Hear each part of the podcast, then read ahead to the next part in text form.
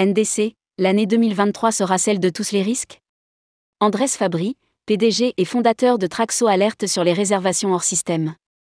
American Airlines a basculé son contenu sur NDC depuis une dizaine de jours. Nous parlons là de la plus importante compagnie au monde.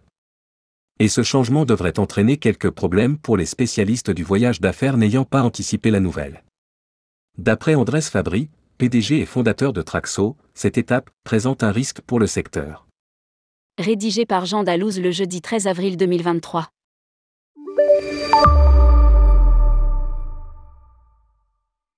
L'année 2023 pourrait bien être celle de NDC.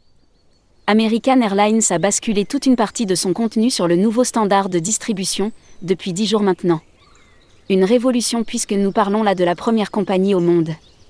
Sauf que si le transporteur américain n'a pas tergiversé, les agences spécialisées dans le voyage d'affaires pourraient connaître quelques problèmes.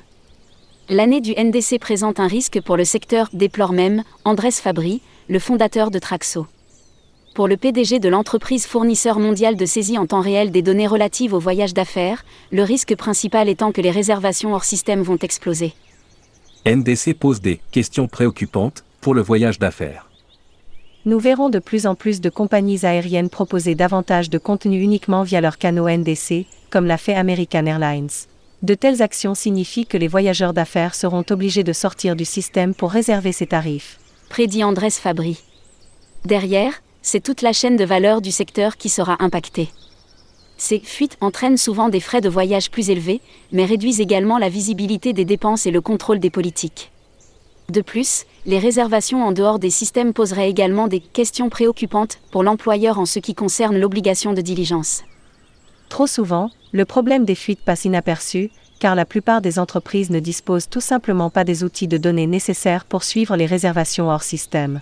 Elles n'ont donc pas conscience de l'étendue réelle du problème et risquent de ne pas saisir l'ampleur de ce nouveau défi. Estime Andrés Fabry, le fondateur de Traxo. De l'autre côté de l'Atlantique, la nouvelle a été accueillie froidement. Les agents de voyage étaient très remontés durant la migration, notamment parce que American Airlines a supprimé une partie importante, mais non spécifiée, de son organisation commerciale en contact avec les agences.